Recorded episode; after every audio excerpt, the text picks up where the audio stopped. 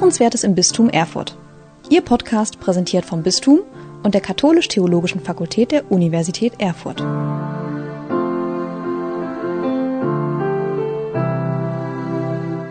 Liebe Hörerinnen und Hörer in unserem Podcast Hörenswertes im Bistum Erfurt. Heute wollen wir über Marcel Callot sprechen und dazu habe ich mir Frau Dr. Annegret Beck eingeladen. Sie ist die Leiterin des Marcel Callot Hauses in Heiligenstadt. Herzlich willkommen. Herzlichen Dank.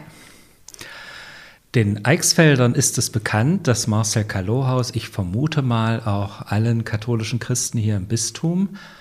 Ähm, wer ist denn überhaupt dieser Marcel Callot? Ich glaube, da fangen die ersten schon an zu stottern, wenn sie das erklären müssten. Könntest du das uns kurz mal sagen? Da geht es wahrscheinlich nicht nur Menschen in unserem Bistum so. Wir werden sehr oft gefragt, wer Marcel Callot eigentlich gewesen ist. Ich bin froh, dass wir dann immer auf unser Treppenhaus verweisen können, in dem die Geschichte von Marcel Callot, von Jugendlichen, einmal comicartig dargestellt ist. Da kann man dann ausführlich nachlesen.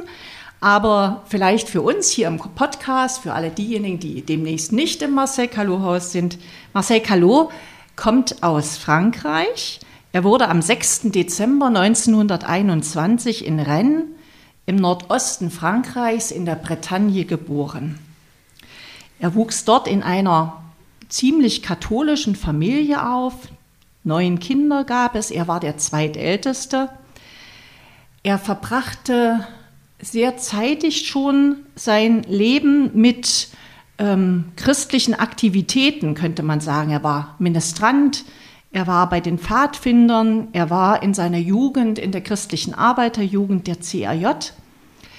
Nach seiner recht kurzen Schulzeit begann er eine Schriftsetzerlehre und wurde dann aber am 19. März 1943 zur Zwangsarbeit nach Deutschland abkommandiert. Über Umwege kommt er nach Zellameles und muss dort in der Waffenfabrik arbeiten. Versucht, hat er da französische Mitgefangene aufzumuntern und zu sammeln und mit ihnen christliche Jugendarbeit unter Zwangsarbeitsbedingungen zu leisten.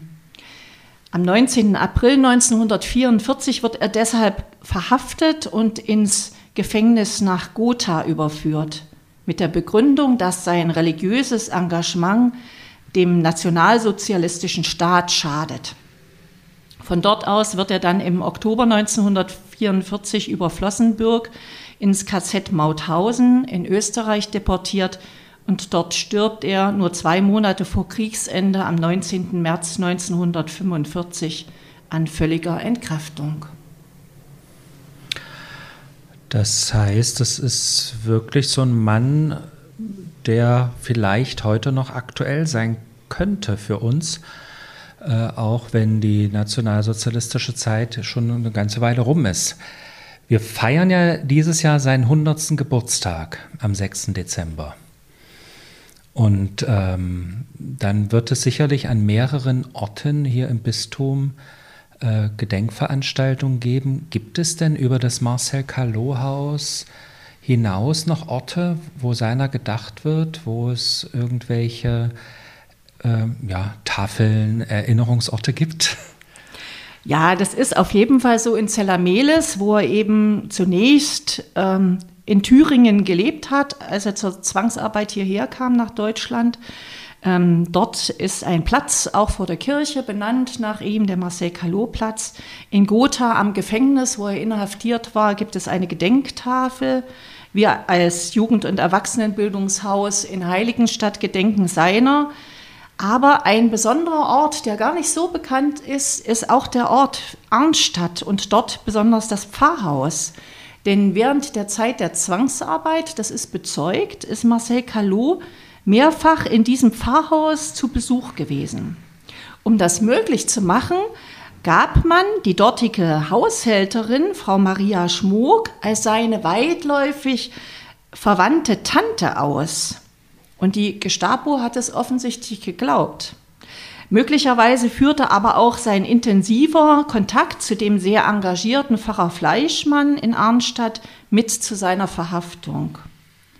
Zumindest weiß man, dass am letzten Treffen dann eine Hausdurchsuchung ähm, des Pfarrhauses stattfinden sollte. Leider liegen uns die Aussagen von Pfarrer Fleischmann und Frau Schmook aus dem Jahr 1965, die für den Seligsprechungsprozess angefertigt wurden, nicht vor. Da müsste man mal in den Archiven des Vatikans nachstöbern. Das wäre interessant. Ah, okay. Und wahrscheinlich würde man da auch noch mal auch mehr herausbekommen, warum wurde er denn selig gesprochen? Also wenn ich das jetzt höre, was du von Marcel Callot erzählst, ist das ja eine Biografie, die es wahrscheinlich ähnlich auch von anderen gibt. Ja, da kommt jemand in Kriegsgefangenschaft, muss hier in Deutschland arbeiten. Das weiß man ja von mehreren. Aber warum wird gerade er denn selig gesprochen? Ja, das ist ziemlich interessant. Ich will da noch mal ein bisschen ausholen, weil aus heutiger Zeit würde man wahrscheinlich sagen, es war ein sehr engagierter, aber auch ein sehr strenger junger Mensch. Sich selbst gegenüber und auch den anvertrauten Jugendlichen. Ich äh, lese mal ein Zitat vor von ihm, das das vielleicht ein bisschen deutlich macht. Da sagt er zu seinen jungen äh, Mitarbeitern im Betrieb, wir verachten die Egoisten, die nur an sich denken, an ihre eigenen Interessen und Vorteile und, wenn sie es können, auf die anderen die Schwierigkeiten der Arbeit und die Lasten des Lebens abwälzen. Wir sind keine Glücksjäger und Emporkömmlinge, die bereit sind, die anderen zu opfern, wenn sie sich nur selbst einen Weg bahnen und irgendeine Goldader finden. Alle Arbeiter und Arbeiterinnen sind für uns Geschwister und deshalb wollen wir, dass Vertrauen, Friede und Geschwisterlichkeit unter uns herrschen. Soweit Marcel Callot. Sein Glaube war ihm sehr wichtig und er war zugleich ein sehr kreativer Mensch. Ähm, er leistete selbst noch als Jugendlicher im besten Sinne eine offene Jugendarbeit mit Sport, Spiel, Schauspiel, Gesang, aber eben auch mit religiöser Stärkung und Unterweisung. Sein Glaube war ihm sehr wichtig. Er besuchte über viele Jahre als Ministrant auch die Wochentagsgottesdienste regelmäßig. Der Empfang der Eucharistie war ihm besonders wichtig. Er nennt Jesus einen Freund in jedem Augenblick. Und das alles als junger Arbeiter in einer Fabrik in den 30er Jahren ohne soziale Absicherung und ähnliches. Man muss sich das vorstellen, wie damals die Situation war. Und als seine Kollegen ihn mit dem Spottnamen Jesus Christus versehen, da sagt er, das ist ein Spitzname, der mich ehrt. Ich werde mich bemühen, ihn zu verdienen und seiner würdig zu sein. Bezüglich der Seligsprechung, danach hast du ja gefragt, ist dann mhm. ziemlich interessant, wie schnell sie erfolgte. Das Seligsprechungsverfahren wurde schon seit dem Ende des Zweiten Weltkriegs vorbereitet und endgültig 1968 eingeleitet. Aber es lag bis 1987 aus ganz verschiedenen Gründen auf Eis. Ich weiß nicht, ob das so stimmt, aber zum Beispiel soll das auch daran gelegen haben, dass Marcel Callot wie ein Schlot geraucht hat. Ob das ein Vorbild für Jugendliche sein kann? Hm. Die französische Kirche hätte es lieber gesehen, wenn die französischen Märtyrer Nationalsozial des Nationalsozialismus, also der Nazizeit, gemeinsam selig gesprochen worden wären. Mhm und nicht einer herausgenommen. Aber schließlich fand 1987 in Rom eine Synode zum Thema Berufung und Sendung der Laien in Kirche und Welt statt. Und in deren Verlauf suchte Johannes Paul II. einen Patron.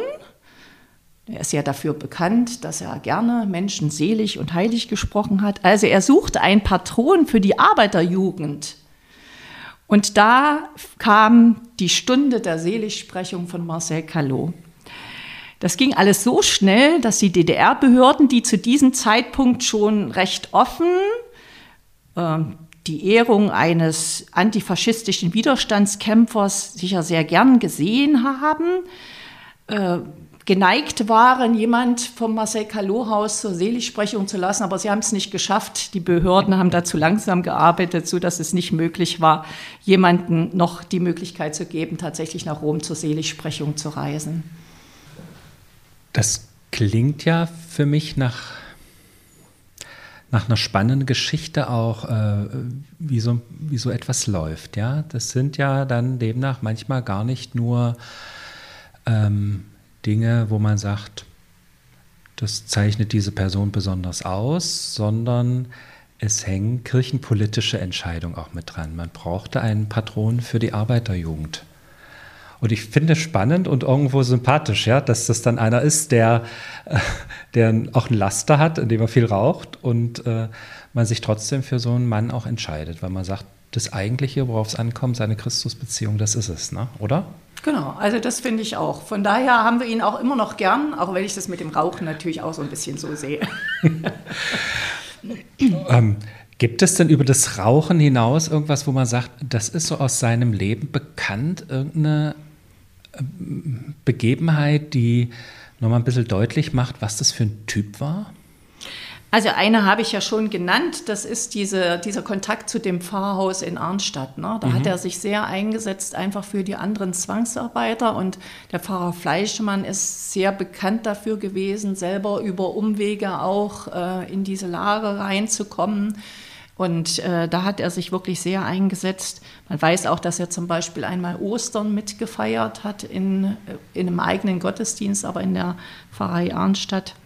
Aber noch in Frankreich war es zum Beispiel für Marcel Calou sehr wichtig, eine Frau zu finden, die zu ihm passt und die auch seine religiösen und seine äh, weltanschaulichen Haltungen teilt. Und deshalb schlug ihm seine Mutter vor, er sollte doch darum beten. Das hat er dann auch gemacht und tatsächlich fand er dann seine Freundin und Verlobte Marguerite, eine Postangestellte, die er auch heiraten wollte, mit der er sich verlobt hat. Aber zur Heirat kam es dann eben nicht mehr.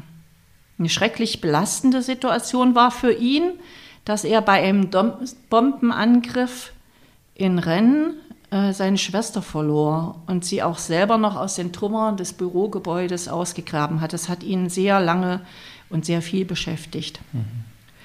Typisch für ihn war eben auch, dass er vielen seiner Kameraden half, in die unbesetzten Gebiete Frankreichs vor der Zwangsarbeit zu flüchten. Aber er selber ähm, er, der das auch gekonnt hätte, er entschied für sich anders. Ich gehe nach Deutschland, sagte er, aber nicht als Gefangener, sondern als Missionar. Sehr beeindruckend, finde ich.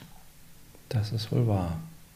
Und so hat er ja dann auch gewirkt. Ne? Also in Arnstadt die gesammelt, in, in den Gefängnissen äh, oder in den Arbeitslagern die Gefangenen gesammelt. Ja, genau das genau. hat er tatsächlich ja, getan. Ja, ja. Mhm. Nun wurde das Marcel Callot-Haus irgendwann ja nach ihm benannt. Wer war da der, der Impulsgeber dafür? Du warst wahrscheinlich damals noch nicht die Hausleiterin, nehme ich mal an. Nein, das war ich nicht. Aber ich bin froh, dass es dazu auch eine interessante Geschichte gibt, die ich ah, immer ja. gerne weitererzähle. Ne? Ähm, den Namen bekam das Marcel Callot-Haus 1965. Bis dahin war es ähm, Konvikt und trug den ehrenwerten Namen des heiligen Bonifatius. Und durch die politischen Situationen äh, mitten in der DDR-Zeit war es dann so, dass das Konvikt langsam aber sicher abgewickelt werden musste und man überlegte, was wird denn aus dem Haus? Und äh, da hat damals Bischof Hugo Aufterbeck entschieden, der damalige Bischof von Erfurt. Das Haus ist für Jugendliche gegründet worden. Das Haus soll auch weiterhin Jugendlichen dienen. Und da kam man zu dieser interessanten äh, Idee, die wahrscheinlich auf Hugo Aufterbeck selber zurückgeht und die ich kirchenpolitisch wahnsinnig interessant finde, dass er nämlich einfach einen jungen Mann der noch gar nicht, also wo gerade der Seligsprechungsprozess so ein bisschen losgegangen war, aber ja. noch gar nicht richtig, wo gar nicht klar war, was wird daraus, den hat man genommen als quasi Patronsablösung für Bonifatius. Okay. Also, das finde ich sehr interessant. Das hätte ja ganz anders ausgehen können, ne? Das, das hätte. Das der heute immer noch kein noch. Seliger ist, sondern einfach nur ein französischer, frommer junger Mann, der Ähm, ja. Das wäre so, wie wenn man das nächste Bildungshaus Matthias Hülfenhaus Ach, naja, das nennt. muss so nicht sein. Aber so ungefähr muss man sich vorstellen. Ne? Ah, ja. Genau. Aber wenn ich heute ähm, darüber nachdenke, dann finde ich das trotzdem wahnsinnig mutig und spannend, diesen Ja. Schritt. Wenn heute Gäste zu uns kommen und danach fragen, dann erzähle ich immer gerne, ja, warum ist denn ähm, das ein guter Patron damals gewesen? Wie ist man da überhaupt drauf gekommen? Und für mich gibt es da einfach mehrere Schritte. Die, der eine war, oder mehrere Gründe. Der eine war, ähm, der Bischof Aufterbeck hat auf jeden Fall ein Vorbild für die jungen Leute damals, so mitten in der DDR. Na, man muss sich so die Situation der 60er Jahre vorstellen, äh, ein Vorbild gesucht.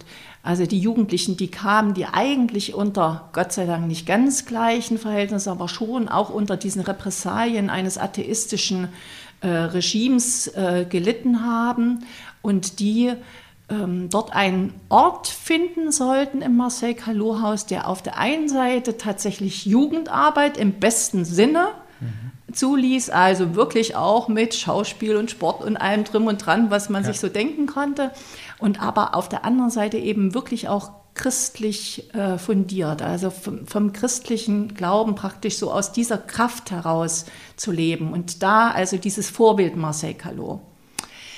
Dann, da würde man sagen, das ist heute ein interessanter und moderner Gedanke der sogenannten Local Heroes. Man sucht ja auch heute so Vorbilder, die eigentlich in der Region irgendwie ähm, einen Ort haben und nicht von irgendwo herkommen. Ja. Marcel Calot war wahrscheinlich nie in Heiligenstadt, aber immerhin in Thüringen und in, äh, kam von da und war sozusagen ein, ein Held in unserer Region, könnte man sagen.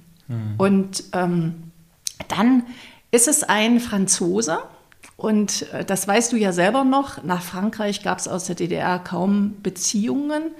Äh, Man konnte kaum in einer Schule Französisch lernen, aber es öffnete so über ähm, dieses deutsch-deutsche Denken heraus so, sozusagen die Perspektive. Also es machte die Perspektive von Weltkirche auf. Und ähm, das finde ich alles, das sind für mich so Gründe, wo ich sage, das ist, man hätte überhaupt niemand anderen finden dürfen damals. Das war genau der richtige Patron für die richtige Zeit. Und ich sage immer so auch, der Bonifatius ist uns nicht böse drum. Ja, den nehmen wir als Patron so im Hinterkopf, nehmen wir den auch noch mit. Und irgendwann wurde unser Haus dann ja auch noch Erwachsenenbildungshaus.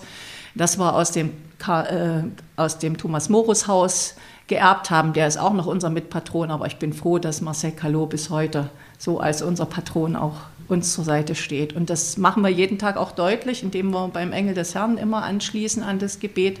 Seliger Marcel Calot, beschütze unser Haus. Ja, die drei werden vielleicht im Himmel sitzen, gemeinsam eine rauchen.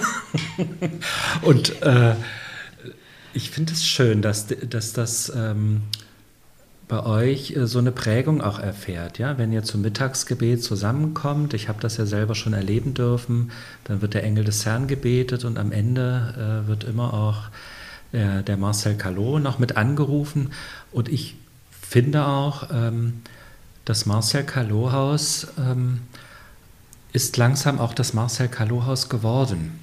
Ich kenne das als Kind noch, da war es für viele noch das Konvikt. Und wahrscheinlich für manche heute immer noch. Aber ähm, ich höre mehr und mehr das MCH, ja, also die Abkürzung für Marcel Calot-Haus. Ähm, der Name ist, äh, ist wirklich einer, der angekommen ist. Aber damit verbindet sich natürlich auch ein Auftrag. Also wenn ihr jetzt eben nicht mehr konvikt seid, wenn ihr sagt, äh, den Bonifatius, wir ehren ihn weiter, auch den Thomas Morus, aber wir sind ein Marcel Calot-Haus. Zeigt sich das irgendwie bei euch im Haus? Du hast vorhin schon mal die, ähm, das Treppenhaus benannt, wo sein Leben sich darstellt. Also zeigt sich es in in Bildern, in Darstellungen Mhm. zeigt es sich in dem, wie ihr äh, als Haus miteinander lebt und äh, euer Zusammenleben gestaltet. Äh, welche Rolle spielt da Marcel Calot?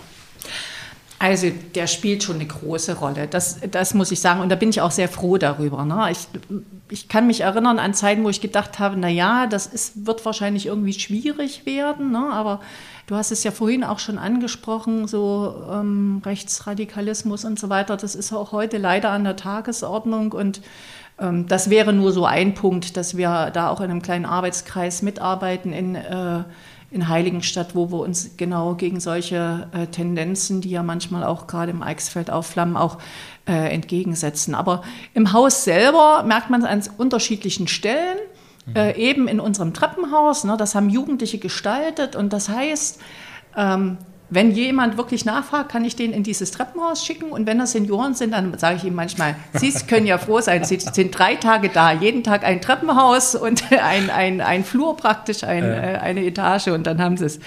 Äh, und die Jugendlichen, die sowieso da lang gehen, die gehen sozusagen immer durch die, das Leben von Marcel Callot durch, finde ich schön.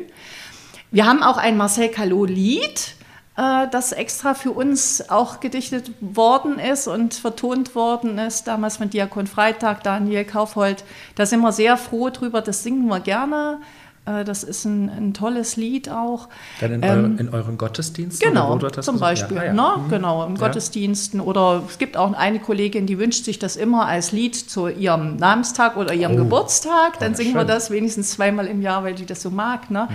Also das spielt auch eine große Rolle. Ähm, und wir haben das Glück gehabt, dass wir über Christoph Hackel, einen sehr talentierten Mitarbeiter unseres äh, Bistums, ja auch Pastoralmitarbeiter, äh, der bei uns als FSJler war, der hat einfach äh, mit damals mit Schwester Lucia Maria, der Jugendseelsorgerin, hat er diesen, diesen Flur, dieses Treppenhaus konzipiert, sodass man da wirklich schön die Lebensgeschichte sehen kann.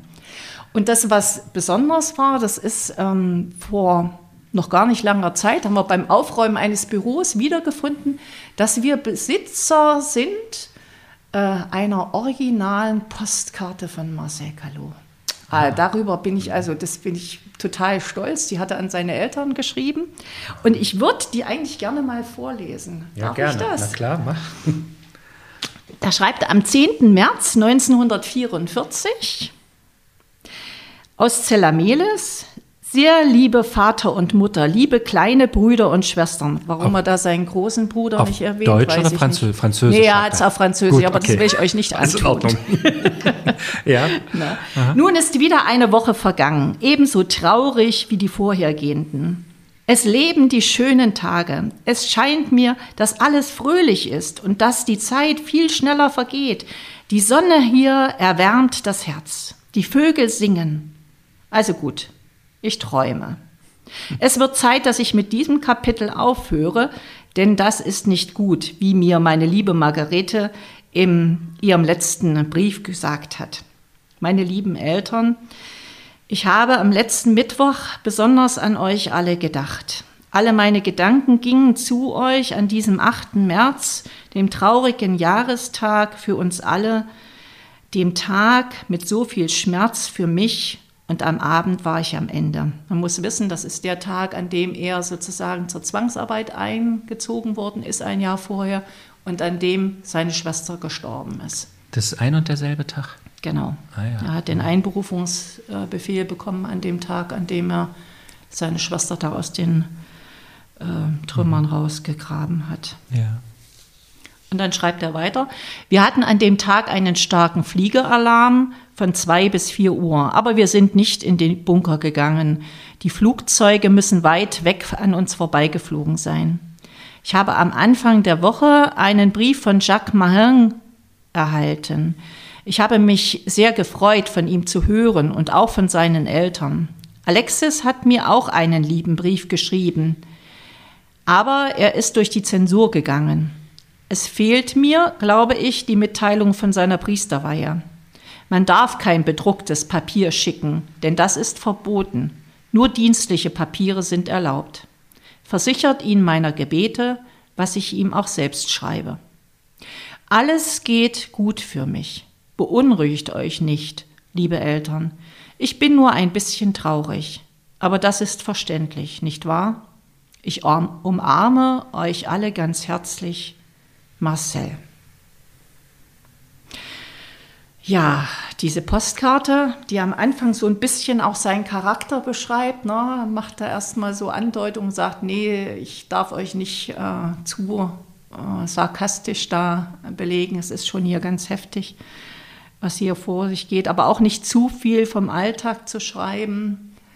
Ähm, das ist schon beeindruckend, glaube ich. Und auch wenn das so eine ganz alltägliche Karte offensichtlich gewesen ist, finde ich es trotzdem schön, dass wir die besitzen und wir werden die jetzt zum 100.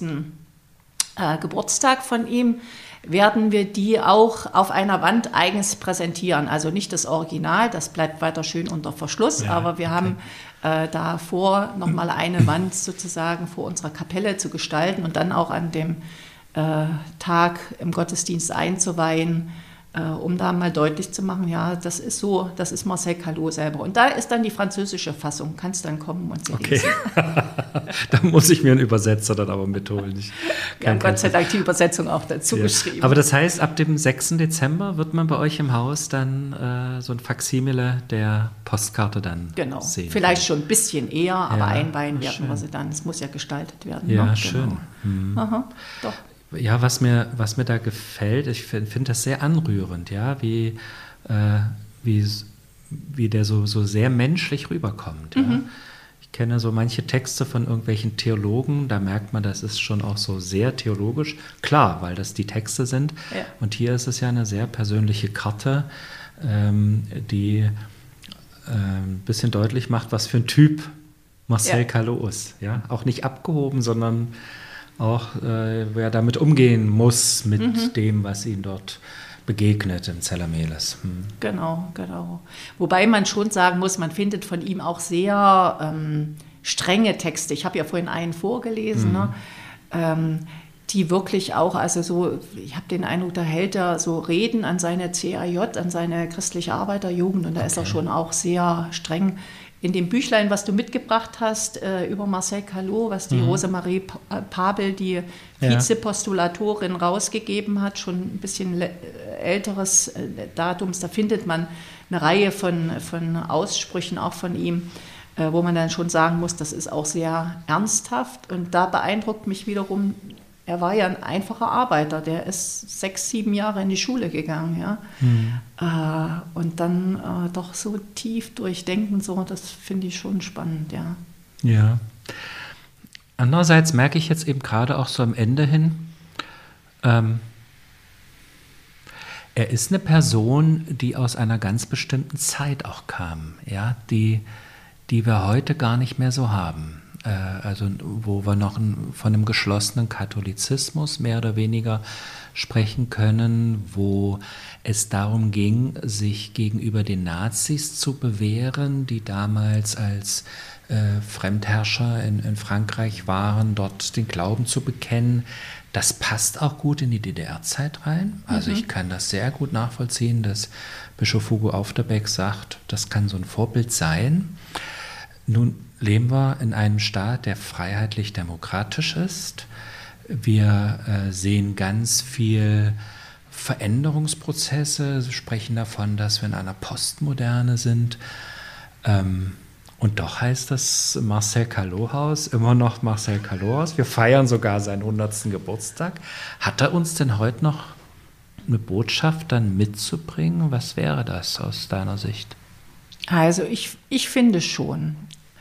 Ähm, das, was mich an ihm fasziniert, und das ist, glaube ich, für uns heute mindestens genauso wichtig, das ist die Frage, wie können wir eigentlich unseren Glauben im Alltag wirklich leben? Und zwar wirklich in unserem Alltag. Also nicht so, wie du das eben von den Theologen beschrieben hast, sondern mhm. wirklich, wie geht das eigentlich? Wie geht eine Christusbeziehung in unserem Alltag? Wie ist das möglich, daraus zu leben und andere zu ermutigen? Also auch diese bestimmte bestimmte Form von Caritas, die er ja da auch äh, geleistet hat, von, von Weitererzählen, von sich nicht verstecken und so weiter. Das sind, glaube ich, Dinge, die sind heute äh, auch genauso wichtig, wo, also er fühlte sich ja angerührt von Christus. Mhm. Und dieses Angerührtsein sozusagen ins Leben umzusetzen, ich glaube, dieses Angerührtsein gibt es heute auch noch und ja. diese Aufgabe, das ins Leben umzusetzen, mindestens genauso. Also ein Freund für jeden Augenblick, sagt Marcel. Und als dieser Freund praktisch unsere Welt zu gestalten, das Leben zu meistern und sowas, das finde ich ähm, heute passend. Das Reich Gottes mitzubauen, wenn man es so sagen will. Ne? Mhm. Ah, das finde ich passend. Und auf der anderen Seite erleben wir es jetzt gerade nochmal zehn Jahre NSU, äh, anti, äh, nein, faschistische äh, Untergrundzelle und so weiter, das, was es alles heute auch gibt, und dagegen aufzustehen und nochmal zu sagen, wirklich an ihn zu erinnern, an so eine Zeit, die nicht zu vergessen und ähm, da auch standhaft drin zu sein und auch ähm, einen Standpunkt zu beziehen, halte ich mindestens für genauso wichtig. Ne? Also von daher glaube ich tatsächlich, er ist für uns heute genauso ein Vorbild, auch wenn er in einer ganz anderen Zeit gelebt hat. Aber mhm. das ist für uns heute schon gut. Von daher, ich bleibe dabei. Das ist ein guter Patron für unser Haus. Ja, wenn ich dich so höre, ja, würde ich sogar noch ergänzen. Ne? Er ist ein europäischer Heiliger. Ja. Ja, aus Frankreich kommend hier in Deutschland aktiv. Und wir merken ja, wie, wie die Idee von Europa aktuell unter Druck steht. Ja. ja da eine Person zu haben, die da irgendwie verbindend ist, das finde ich schon auch spannend. Und, und wie du das sagst, diese persönliche Christusbeziehung, oder? Mhm. Ich glaube, die braucht es heute mindestens genauso oder vielleicht sogar auf eine andere Art und Weise, ja, wo für viele der Glaube belanglos geworden ist, äh, zu sagen, und ich lebe aus meiner christlichen Überzeugung, in, mhm. meiner, in meiner Beziehung zu Christus, äh, eben mein Alltag so, dass es für andere erkennbar wird. Hm. Ich meine mich, meine mich auch zu erinnern, war das nicht der, der Vorwurf damals bei der Verhaftung? Ja, genau. Äh, irgendwie der ist der Mann ist viel zu katholisch. Ah, genau, ja. genau. Ne? Der ist viel zu katholisch. Der schadet unserem äh, System. Ne? Ähm, was du eben von Europa gesagt hast, finde ich nochmal spannend, weil ähm, da kommt nämlich neben Frankreich und Deutschland halt noch Österreich mit rein, ne? ah, weil er ja in Mauthausen ah. äh, sozusagen zu Tode gekommen ist dann. Mhm. Und ähm, da gibt es auch eine nette, wirklich ganz feste Beziehung äh, zwischen Rennen, zwischen Linz, ne? das ist ja Mauthausen in der Nähe von ja, Linz, da ja. gibt es auch eine Pfarrei, äh, Marcel Calot und, äh, und uns. Äh, die wir hier in Deutschland an verschiedenen Orten, in Erlangen gibt es eine KAB-Truppe, in Augsburg und es gibt auch andere Marcel Calot-Häuser noch und mhm. die äh, Rosemarie Pabel lebt eben noch, die damals diesen Seligsprechungsprozess von Deutschland aus auch äh, wesentlich angestoßen mitbegleitet hat. Ne? Also ähm, das ist wirklich nochmal so ein Netz, das sich da, das sich da spannt. Und vor ein paar Jahren hatten wir bei uns im Haus eine Ausstellung, die fand ich auch hochspannend. Das hatte ich ja vorhin mal gesagt, die Franzosen wollten eigentlich mehr. Äh, so, so gibt es ja auch bestimmte Heilige oder Selige, die, äh, die als äh, Gruppe selig gesprochen worden sind. Und dann gibt es eine Ausstellung, 51 ähm, französische Märtyrer ähm, der Nazi-Zeit. Mhm. Und da sind nochmal ganz andere äh, Charaktere da auch mit dabei, aber das ist so, sozusagen, Marcel Calot ist da auch nur einer von vielen. Äh, ja, aber der Same, der gesät ist, ist vielleicht auch für Europa gesät. Und wenn wir uns die Tendenzen nochmal in Österreich angucken, da hast du recht, ne? das ist so mhm. äh, spannend. Also da ist es auch nochmal spannend, ihn nicht zu vergessen. Vielleicht auf eine ganz andere Art und Weise dann äh, äh, wird dann dieses, dieses Wort, er ist zu katholisch für heute bedeutsam, mhm. oder?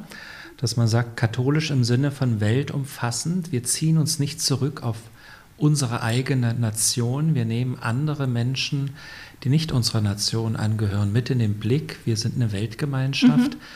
Und in der Weise katholisch sein, äh, ja, da kann ich gut was mit Marcel Calot anfangen. Ja, ja. ja.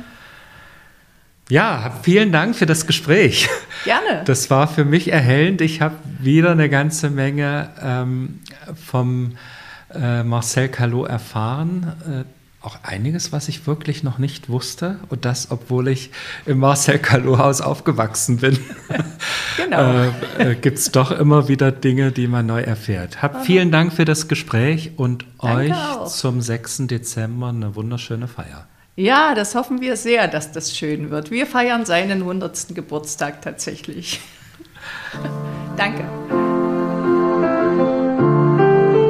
Sie hörten Hörenswertes im Bistum Erfurt.